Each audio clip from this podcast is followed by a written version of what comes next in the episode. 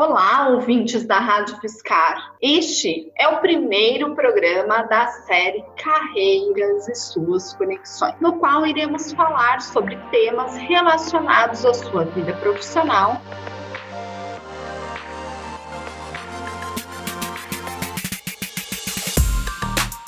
Eu sou Luciana Ferreira, sou coach e especialista em carreira. Hoje nós iremos te dar algumas dicas sobre como elaborar um currículo que trabalhe ao seu favor na hora de concorrer por uma vaga de emprego.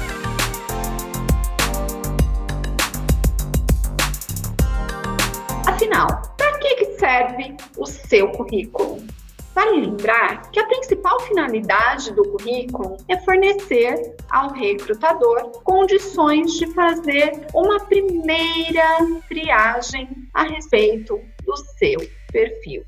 Imagine comigo, você está concorrendo a uma vaga de emprego. Obviamente, você não é o único candidato e existem várias outras pessoas concorrendo àquela vaga também. O recrutador, ele não te conhece, nem as outras pessoas que estão concorrendo com você. Então, o seu currículo é a forma que o recrutador tem de fazer o primeiro contato com você. Uma primeira impressão, e como dizem, a primeira impressão é a que fica, não é mesmo? Dessa maneira, um bom currículo é o pontapé inicial para que você permaneça no processo seletivo. Vai a minha primeira dica para você. Analise o seu currículo com os olhos do recrutador e faça as adaptações necessárias para a vaga a qual você está se candidatando. Pergunte-se, questione-se que tipo de profissional ele está buscando, quais são as competências necessárias, destaque as suas experiências, os seus conhecimentos, as suas habilidades que você possui e que podem ser atraentes para essa oportunidade que você está se candidatando. A segunda dica é que seu currículo ele deve conter pelo menos as informações básicas sobre você. Em primeiro lugar, informe seus dados pessoais, como nome, telefones de contato, e-mail e endereço. Mas lembram, nada daquele e-mail do tipo superman.gmail.com, ok, ouvintes? Outra informação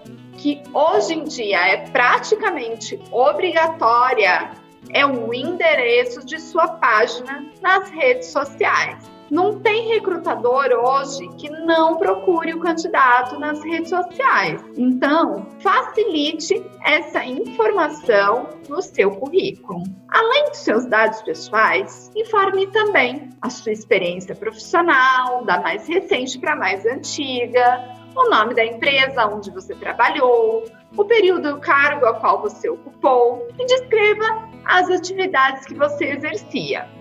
Aqui vai a minha terceira dica para você. Aponte quais foram os principais resultados que você alcançou naquela função que você exerceu anteriormente, dentro do seu histórico profissional. Então, por exemplo, em vez de você descrever apenas realização de trabalhos administrativos, você pode colocar por meio da revisão de processos administrativos, alcancei a redução do tempo do atendimento ao cliente em oito minutos, diminuindo os custos e aumentando a satisfação dos clientes. Esta é uma informação mais relevante. Outro item importante do seu currículo é a formação acadêmica, da titulação mais alta para a mais recente. Ou seja, se o seu grau de instrução mais alto é o ensino médio, não há necessidade de informar o ensino fundamental. Apenas informe ensino médio a escola a qual você realizou o ensino médio e o ano que você concluiu. Se você está cursando, informe também que você está cursando. Um exemplo, cursando ensino médio, a escola a qual você cursa, previsão de conclusão para o ano a qual você tem a previsão de conclusão e o período a qual você cursa, manhã, tarde ou noite. Assim sucessivamente também realiza-se a descrição dos cursos de graduação. Se você é um ouvinte que está cursando o ensino superior, informe, cursando graduação, o seu curso e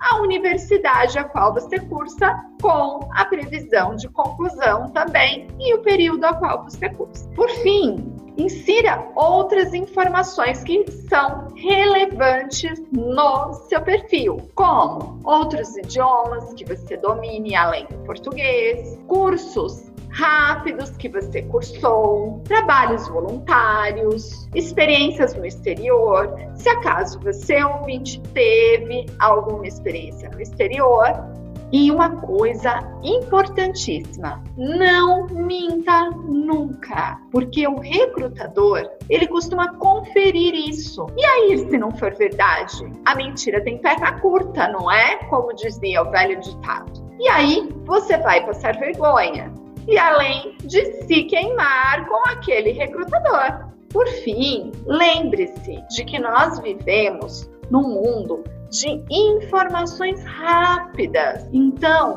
o seu currículo deverá ter no máximo até duas páginas, ser objetivo e sucinto. Evite letras coloridas, evite fotos fotos somente ser solicitado pelo recrutador e naquele formato 3x4 que todo mundo não gosta, não é mesmo? Creio que com essas dicas o básico será bem feito. E isso é mais do que bom.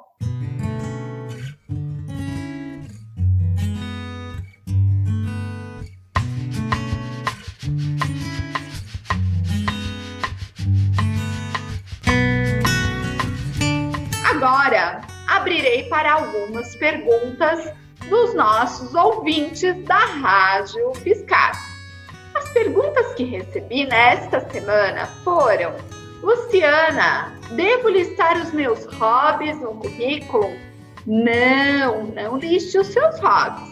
Informe isso no caso de você ser convidado para uma entrevista. Luciana, preciso informar a minha idade. Sim, informe-se a sua idade. Ah, tenho um filho pequeno, devo colocar essa informação no currículo? Sim, informe a quantidade de filhos que você tem, assim como a idade deles se forem menores de 18 anos. Tudo bem? Preciso colocar pretensão salarial? Ser solicitado Sim, coloque a pretensão salarial, mas antes faça uma pesquisa de quanto aquele segmento pode praticar. Você poderá utilizar o sindicato da categoria a qual você está se candidatando. Então, por exemplo, estou me candidatando a uma vaga de vendedora do comércio. Qual é o sindicato que pode me ajudar a fazer essa pesquisa salarial? Ou você pode utilizar as próprias redes, a própria internet ou o próprio Google para realizar essa pesquisa também. Devo informar referências no currículo? Não, não informe referências, somente se solicitado pelo recrutador. Luciana, fiquei apenas um mês no meu último emprego, devo colocá-lo no meu currículo? Sim, você deve informar, assim como também o que você aprendeu durante esse um mês e justifique o motivo da sua saída na entrevista. Estou desempregada há mais de três anos. Como eu trato isso no meu currículo? Informe como você vem se mantendo atualizado. É importante que você realize cursos gratuitos oferecidos tanto pelas universidades de modo gratuito, tanto pela prefeitura e assim sucessivamente. A internet ela está lotada de cursos gratuitos, então informe como você vem se mantendo atualizado. Posso informar o link do meu portfólio no currículo? Se você for da área de tecnologia, deve sim informar o link do seu portfólio. O que é portfólio? É um termo específico? Não sei o que é portfólio, Luciana. Portfólio, pessoal, é um website que um profissional da área de tecnologia precisa utilizar para que o selecionador conheça o perfil dele. Devo informar o número dos meus documentos no currículo? Não! Não informe o número dos documentos no seu currículo. Isso é para sua própria segurança. E a questão que permeia, que cerca a cabeça de muitos jovens. Eu nunca trabalhei e estou procurando pelo primeiro emprego.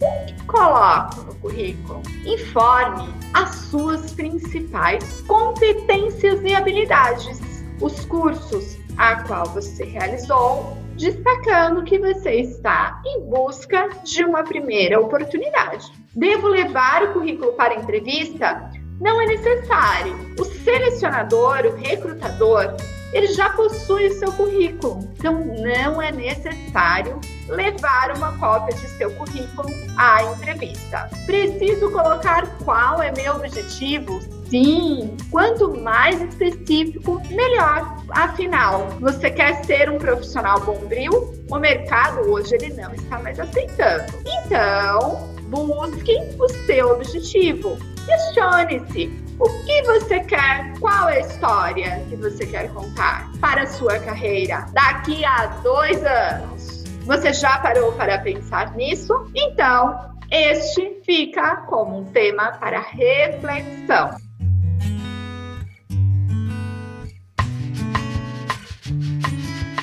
Espero você no próximo programa. Muito obrigada pela sua audiência. Até o próximo programa.